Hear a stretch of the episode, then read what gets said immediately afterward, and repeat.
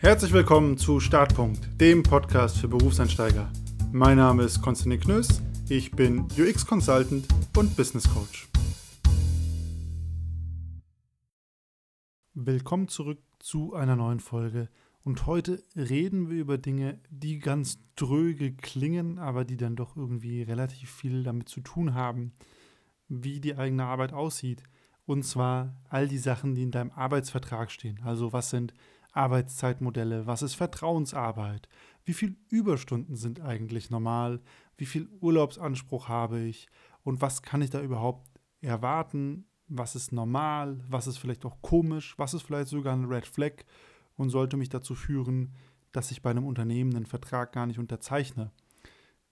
Und in meiner Erfahrung sind das alles Dinge, da hat man selten Ahnung von, gerade wenn man neu einsteigt in die Branche ähm, jeder erzählt einem was anderes. Im Internet stehen sowieso ganz verrückte Sachen drin. Und ich will heute ohne Anspruch auf Vollständigkeit mal ein paar der größten Themen aufwickeln, aufrollen, dass du auch für dich so einen ersten Überblick entwickeln kannst. Was sind denn vielleicht normale Richtwerte?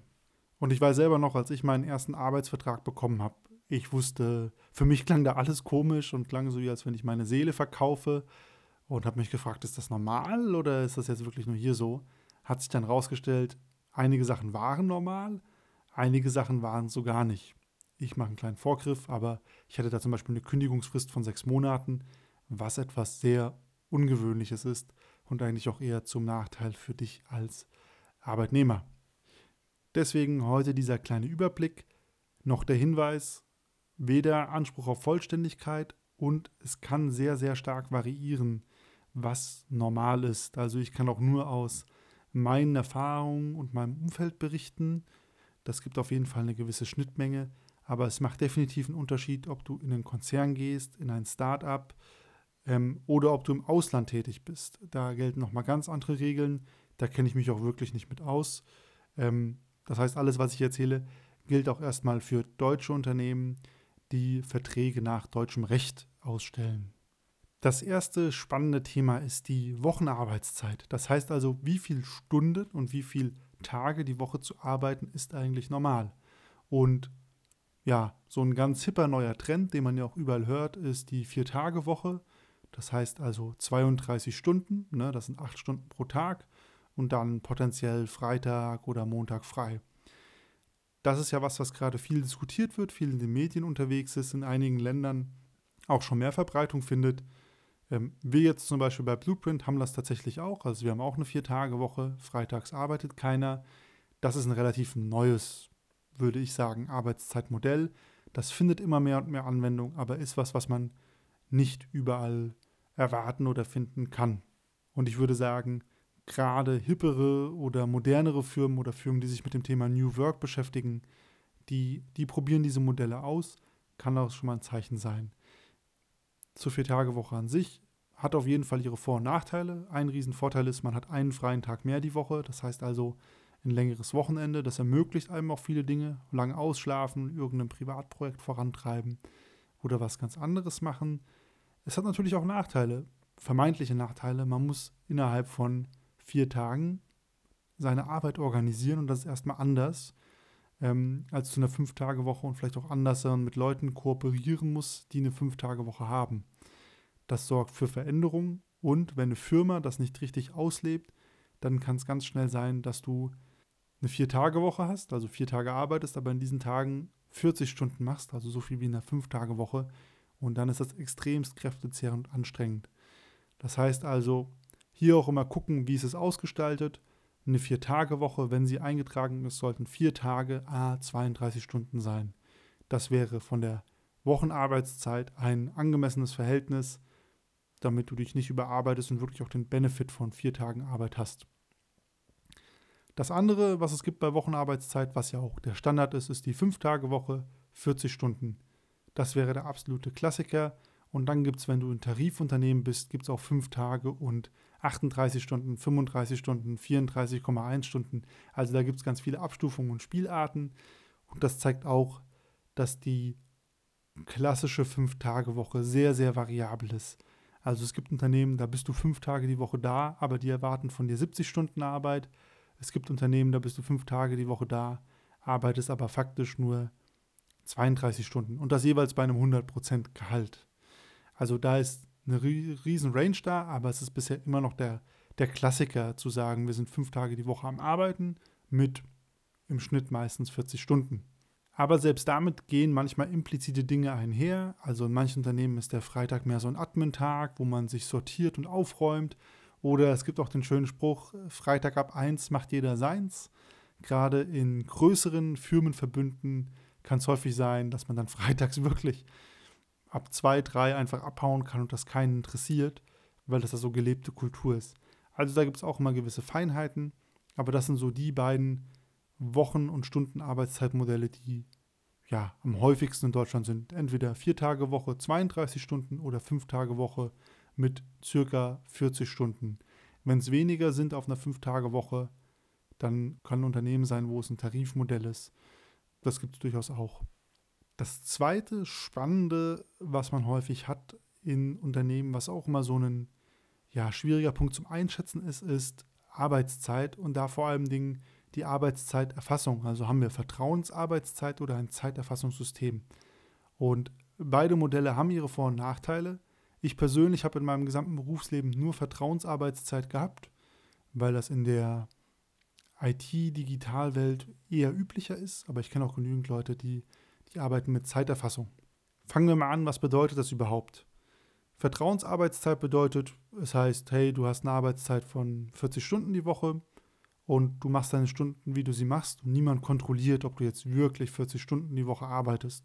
Und Zeiterfassung bedeutet, du hast vielleicht ein digitales Zeiterfassungssystem, eine Stechkarte oder sonst was. Das heißt, wenn du mit der Arbeit anfängst, loggst du dich ein wenn du mit der Arbeit aufhörst, loggst du dich aus und dann wird ganz akkurat gemessen, wie viele Stunden du eigentlich gemacht hast. Und das sind natürlich zwei unterschiedliche Modelle mit ihren eigenen Vor- und Nachteilen und gegebenenfalls auch Implikationen zur Firmenkultur. Ich fange mal bei der Vertrauensarbeitszeit an. Die Vertrauensarbeitszeit hat als Vorteil erstmal, dass sie, wie der Name schon sagt, Vertrauen bedeutet. Und Vertrauen finde ich einen essentiellen Wert in der Arbeitnehmer-Arbeitgeber-Beziehung und als Arbeitgeber zu sagen, hey, wir vertrauen dir, dass du mit deiner Arbeitszeit gut umgehst, deswegen müssen wir nicht hart nachtracken, wie viel Zeit du für was aufwendest, finde ich immer ein gutes Zeichen, finde ich auch gerade in Berufen des Knowledge Workers extremst gut. Gleichzeitig bedeutet es auch Freiheit, weil häufig geht mit Vertrauensarbeitszeit auch einher, man kann seine Arbeitszeiten ein bisschen flexibler wählen. Das heißt, nicht jeder muss um Punkt 8 auf der Arbeit sein, sondern die Frühaufsteher können auch um 7 kommen, die Spätaufsteher kommen um 10. Das ist dann auf jeden Fall auch möglich und geht damit einher. Und ganz wichtig finde ich, Vertrauensarbeitszeit bedeutet häufig auch, kein starres Zeitabsitzen. Das heißt, man sagt, wenn der Job erledigt ist, dann ist er, dann ist es gut. Dann musst du hier nicht länger rumsitzen, um deine Zeit abgesessen zu haben. Dann kannst du auch mal Schluss machen und aufhören. Und im Zweifel geht man halt auch einfach zwei Stunden früher und das passt dann auch. Also das sind die Vorteile von Vertrauensarbeitszeit, die ich auch persönlich sehr zu schätzen weiß. Nachteil ist aber ganz klar, und es wird auch zu Recht gesagt, Selbstausbeutung. Viele Leute arbeiten mehr Stunden, als sie müssten, wenn sie Vertrauensarbeitszeit haben. Also es ist ganz äh, lustig, dass dann eigentlich die Arbeitnehmer eher ein schlechtes Gewissen entwickeln und immer denken, sie hätten noch nicht genügend Zeit investiert und dabei haben sie das längst. Das heißt, das ist auf jeden Fall ein Nachteil. Es fordert auch viel, würde ich sagen, Eigenverantwortung und Selbstverantwortung der Mitarbeiter ein oder von einem selber ein, um zu sagen, hey, jetzt reicht's doch mal, jetzt mache ich mal einen Punkt, jetzt gehe ich heim. Und ein Nachteil ist natürlich auch, man kann dann in so eine Gefahr reintickern. Man macht sehr viele Überstunden und die bekommt man natürlich nicht formell zurück. Man kann dann nur schauen, irgendwie ähm, einen Gang zurückzuschalten oder auch mal früher zu gehen, aber es gibt keine harte Regel, mit der man nachweisen könnte. Ich habe jetzt aber schon meine vertraglichen zwölf Überstunden abgeleistet und jetzt will ich gerne Freizeit haben. Das geht natürlich nicht und das ist natürlich auch definitiv ein Risiko, dass man ähm, dass Überstunden ausarten kann und man keine Handhabe hat. Umgekehrt, alle Firmen, die ich erlebt habe, die das mit der Vertrauensarbeitszeit ernst gemeint haben, waren hier immer extremst flexibel und kulant und es war immer ein gegenseitiges Miteinander abtasten von passt das gerade mit der Arbeitsbelastung oder wird hier zu viel gemacht oder gegebenenfalls auch zu wenig.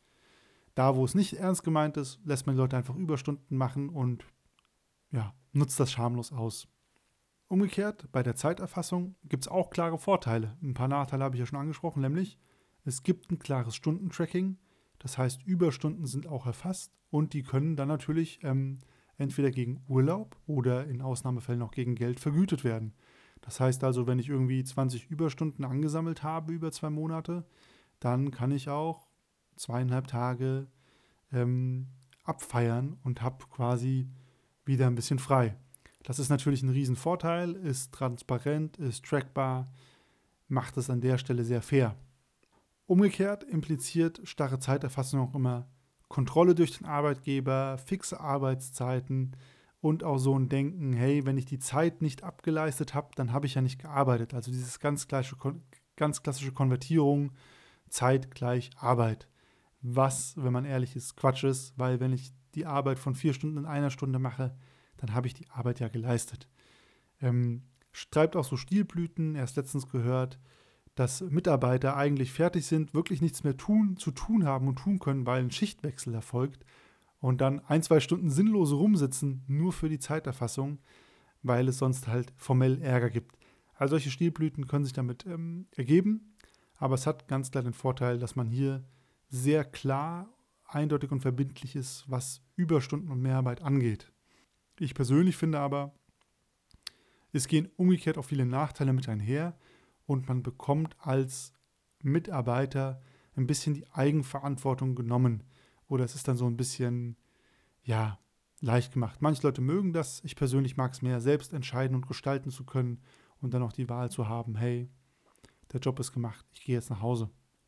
Und damit sind wir auch beim nächsten großen Punkt, Überstunden. Und damit tun sich, glaube ich, viele Leute gerade zum Anfang oder auch ihr ganzes Berufsleben über sehr schwer. Also auch mit diesen Fragen, wie viele Überstunden sind okay, muss ich Überstunden machen, sind Überstunden überhaupt was Relevantes, ist das komisch, ist das nicht komisch? Es ist manchmal sehr, sehr, sehr schwer einzuschätzen. Und die simple Antwort ist erstmal, ja, es gibt Überstunden, die gibt es überall und jede Firma hat einen anderen Umgang damit. Und Überstunden sind ja was extrem Relatives. Also wenn ich einen Arbeitsvertrag hätte, der sagt, ich muss 80 Stunden die Woche arbeiten und ich arbeite 60, dann bin ich ja sogar gut mit dabei. Wenn ich umgekehrt 60 Stunden Arbeit in der Woche habe, aber einen 40 Stunden Arbeitsvertrag, dann mache ich ja schon 20 Überstunden. Ganz grundsätzlich gilt, und das steht auch in jedem Arbeitsvertrag, den ich bisher gesehen habe, eine gewisse Anzahl von Überstunden pro Monat gilt immer als automatisch abgegolten mit dem Gehalt. Das sind, ich habe von 12 bis 32 Stunden schon alles gesehen. Ähm, ungefähr so Zahlenwerte kann man sich ja ausrechnen, wie viele Stunden das ungefähr bedeuten. Das heißt nicht zwangsläufig, dass man diese Überstunden immer leisten wird oder leisten muss, bedeutet aber auch, diese Stunden gelten einfach als inklusive, ähm, wenn es mal mehr zu tun gibt. Und es gibt einfach immer Peaks in jedem Job, das ist okay. Jetzt haben wir natürlich die Krux, wenn es keine Zeiterfassung gibt, wie weise ich die Überstunden nach, geht eigentlich faktisch gar nicht. Äh, das heißt, ich finde gerade, wenn man Vertrauensarbeitszeit hat, dann kann man auch auf diesen Passus mit so viel Überstunden, extra Überstunden im Monat gelten als ähm, abgegolten mit dem Gehalt, eigentlich auch fast ignorieren, weil es ist ja egal. Also man müsste dann ja fast schon seine Zeiten eigenständig tracken, um nachweisen zu können, dass man diese Grenze erreicht hat und der Arbeitgeber müsste einem das ja auch glauben. Und wenn man auf so einem Niveau miteinander redet, dann ist ja vielleicht schon das gesamte Vertrauensverhältnis zerrüttet und der Job passt gar nicht mehr so richtig. Ich persönlich muss auch dazu sagen, ich bin beim Thema Überstunden nicht so streng. Also ich finde mal hier und da eine Stunde mehr äh, da zu sein und zu arbeiten, damit eine Aufgabe fertig ist. Das gehört für mich dazu. Ähm, die Mentalität so mit, ich habe meine acht Stunden gemacht, ich lasse den Stift fallen, so ein gewisses Beamten-Mindset böse gesprochen. Damit kann ich zum Beispiel sehr wenig anfallen, aber ich kenne genügend Leute, ähm, die das auch haben, wo es auch Firmen gibt, wo das total üblich ist. Wer zum Beispiel einfach nicht mein Arbeitsumfeld und meine Arbeitsumgebung. Ähm, umgekehrt, wenn es halt brutal viele Überstunden gibt, ständig und das auch nicht honoriert wird, ähm, kann man natürlich schon sagen, hey, was ist denn hier los? Haben wir zu wenig Personal? Priorisieren wir Aufgaben falsch? Und warum wird es nicht bezahlt? Also generell, wenn man ständig nur Überstunden macht, dann steht sowieso die Frage im Raum, was ist denn überhaupt hier los? Da muss man mal in die Ursachenforschung gehen. Und dann ist auch eigentlich egal, ob man mit einem Vertrauensarbeitszeit oder einer Arbeitszeiterfassungsmodell arbeitet, weil dann liegt was ganz anderes im Argen. Das auf jeden Fall so grundsätzlich zum Thema Überstunden. Umgekehrt natürlich, wenn Überstunden im Vertrag als abgegolten gelten, man hat Arbeitszeiterfassung, man überschreitet diese Stundenzahl, dann bekommt man das natürlich alles eins zu eins wieder. Und da kann es natürlich spannend sein, auf welche Zahl diese zu leistenden Überstunden pro Monat festgelegt sind, die dann vergütet um, oder vergolten werden. Was darf mein Chef von mir erwarten? Ich finde, ein Chef darf schon erwarten, dass man sich mal reinhängt, auch mal länger bleibt und eine Arbeit zu Ende bringt, gerade wenn es wichtig ist. Ein Chef darf aber nicht erwarten, dass man einfach aus Prinzip länger bleibt, um irgendwie Commitment oder Engagement zu signalisieren. Das finde ich ein super Oldschool-Denken und eine Firma, in der das so eingeführt oder eine Firma, in der das so gefordert wird. Und da gibt es viele von, wo es auch so Showsitzen gibt, wo es einfach nur gibt, Hauptsache man war lange auf der Arbeit, egal was man gemacht hat. Ähm, da würde ich immer sagen, das ist nicht der Ort, um dort glücklich zu werden, zumindest nicht für mich, und würde dann da auch weggehen, weil das sind einfach Überstunden, die braucht kein Mensch, das ist Waste. Äh, und so ein Quatsch kann man sich auch schenken unabhängig von Vertragswerken. Aber das wäre noch dieser Komplex Überstunden, da tun sich viele Leute sehr, sehr schwer mit. Ich kann nur sagen, schauen, wie es sich verhält und einfach selber einen gesunden Umgang mit finden. Entweder man hat eine Arbeitszeitkonto und Erfassung oder man hat Vertrauensarbeitszeit und da muss man einfach auch selber Verantwortung für die eigene Zeit übernehmen und kann nicht erwarten, dass es andere Menschen für einen tun. Und der letzte Punkt, den ich auch immer spannend finde in Arbeitsverträgen, wo man sich auch nicht auskennt, ist Urlaubstage wie viele Urlaubstage sind eigentlich normal? Ähm, und die Antwort ist simpel, kommt drauf an. Bei einer 5-Tage-Woche bekommt man häufig in Deutschland 30 Tage Urlaub. Und 30 Tage Urlaub ist eigentlich schon ein sehr guter Wert. Also wer mehr als 30 Tage Urlaub bekommt bei einer 5-Tage-Woche, das ist schon extremst außergewöhnlich. Habe ich selber auch noch nie gesehen. Wenn es weniger Urlaub gibt, ist das eher ungewöhnlich. Der gesetzliche Mindesturlaub sind tatsächlich 20 Tage bei einer 5-Tage-Woche in Deutschland. Das heißt also, in der Theorie muss dir ein Arbeitgeber nur 20 Tage Urlaub gewähren und wer damit vollem soll. Ich habe noch bisher keine Firma erlebt, die nur diesen Mindesturlaub gewährleistet. Ich weiß aber durchaus, dass es verschiedenste Modelle gibt, dass man zum Beispiel sagt, hey, wir haben immer zwischen Weihnachten und Silvester Betriebsferien, da ist immer frei. Und dafür geben wir aber unseren Mitarbeitern vielleicht nur 28, 25 Tage Urlaub für den Rest des Jahres. Also solche Modelle gibt es durchaus auch. Und in manchen Umfeldern ist es auch gewöhnlich, dass man vielleicht nur 28, 26, 25 Tage hat. Danach wird es aber, zumindest von allem, was ich weiß, eher ungewöhnlich wenig. Und ich finde auch, Urlaub ist gut und wichtig, um sich zu erholen, um sich auszuruhen. Das heißt, es ist schon okay, eine gewisse Anzahl an Urlaubstagen zu haben. Aber wie gesagt, in meiner Erfahrung bei einer 5-Tage-Woche sind 30 Tage Urlaub das, was man am häufigsten bekommt in Deutschland. Wenn es mehr kommt, gut für dich, sehr ungewöhnlich. Wenn es weniger wird, lohnt es sich immer kurz zu schauen, woran liegt es. Also gibt es vielleicht feste Betriebsferien oder Zeiten, die eingeplant sind und deswegen werden nicht nochmal Urlaubstage ausgeschrieben. Oder gibt es Sonderregeln für Urlaub?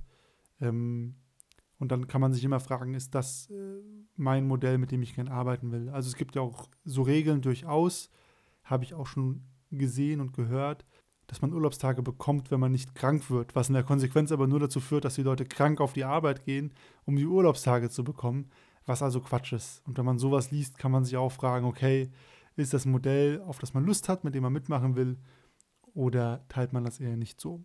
Und der letzte Punkt sind Kündigungsfristen. Und das ist natürlich ein sehr spannender Punkt. Ich habe in vielen Folgen darüber geredet.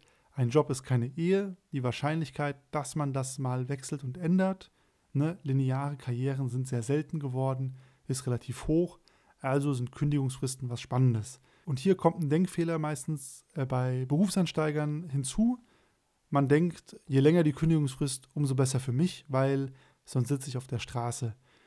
Die Wahrheit ist, es ist eher umgekehrt, die Kündigungsfrist geht in beide Richtungen und gibt dir auch Flexibilität, wenn du einen neuen Job suchst. Also wenn man eine extrem lange Kündigungsfrist hat, dann ist es manchmal auch sehr schwer, einen neuen Job zu finden und führt dann in die Situation, dass man kündigen muss, einfach damit man überhaupt eine Chance hat, konkurrenzfähig zu sein. Ich hatte das selber mal, sechs Monate Kündigungsfrist. Ich habe gedacht, mega, da kann mir ja nichts passieren. Faktisch war es aber zu meinem Nachteil. Was ist normal? gesetzliche Mindestkündigungsfrist in Deutschland sind vier Wochen, ähm, also sehr kurz. Häufig oder Usus sind meistens so Regelungen mit drei Monaten zum Monatsende. Manchmal gibt es auch so Spezialregelungen mit ein Monat zum Quartalsende als Kündigungsfrist. Das ist dann immer ein bisschen verrückter zum Ausrechnen, aber gibt es durchaus auch. Und die vier Wochen gibt es definitiv auch. Und das sind alles normale Regeln, mit denen man arbeiten kann. Klar, wenn man mal selber gekündigt wird, dann sitzt man am anderen Ende der Seite. Aber meistens herrscht in Deutschland ein Fachkräftemangel. Man findet schnell wieder einen guten, passenden Job. So zumindest die Erfahrung, die ich bisher gemacht habe. Und der allerletzte Punkt ist befristet versus unbefristetes Arbeitsverhältnis. Und hier geht es mega auseinander. Ich habe schon alles erlebt und gehört in meinem Bekanntenkreis. Wenn du kannst oder die Möglichkeit hast, dann würde ich immer versuchen, einen unbefristeten Arbeitsvertrag zu bekommen. Einfach weil dir das eine Menge Sicherheit gibt, weil du planen kannst und weil es dir die Dinge leichter macht. Umgekehrt weiß ich aber auch, es gibt extremst viele befristete Arbeitsverträge mittlerweile. In manchen Branchen ist das auch einfach der absolute Standard. Da muss man dann echt mal schauen und sich rum, umhören, auch für die eigene Branche. Ist das normal mit Befristung oder nicht? Und man kann auch jederzeit nachfragen in Verhandlungen mit dem Arbeitgeber, welche Möglichkeiten haben wir hier auf einen unbefristeten Vertrag oder welche Regelungen gibt es. Denn, und das muss man auch sagen, mit einem befristeten Vertrag fährt man natürlich immer das Risiko, dass der Arbeitgeber den Vertrag einfach auslaufen lässt und man sich vielleicht schon sehr investiert hat oder gedacht hat, okay, läuft ja super bei der Firma und dann heißt es nach zwei Jahren, okay, Vertrag wird nicht verlängert, Pech gehabt. Aber da muss man echt dazu sagen, befristete Verträge sind nichts Unübliches mehr. Und ich finde es persönlich, spricht es immer für einen Arbeitgeber, wenn er unbefristete Verträge ausstellt und das quasi auch als Vertrauensvorschuss an die Mitarbeiter aussendet und sagt, hey, wenn die Probezeit vorbei ist, dann gehen wir davon aus, es passt für uns beide Seiten und wir müssen hier nicht mit befristeten Verträgen arbeiten, um uns noch irgendwie abzusichern. Finde ich persönlich immer eine nette Geste von Arbeitgeberseite. Und das war ein kurzer Rundumschlag um die größten Themen, die so auftreten können im Arbeitsvertrag, jenseits von Gehalt, wo ich auch immer wieder merke, da herrscht viel Unsicherheit, viel Unklarheit, viele Fragen, wenn man dann auch mal so einen Arbeitsvertrag in den Händen hält. Mich würde natürlich interessieren, was sind noch weitere Themen, auch aus diesem Spektrum, die euch interessieren, wozu ich vielleicht auch nochmal eine Folge machen soll. Schreibt mir da wie immer euer Feedback entweder auf Instagram at Knös, auf LinkedIn start.podcast oder klassisch per E-Mail start.podcast.gmail.com. Da freue ich mich auf jeden Fall und bin gespannt, was euch sonst noch so interessiert. Und ansonsten bis zum nächsten Mal.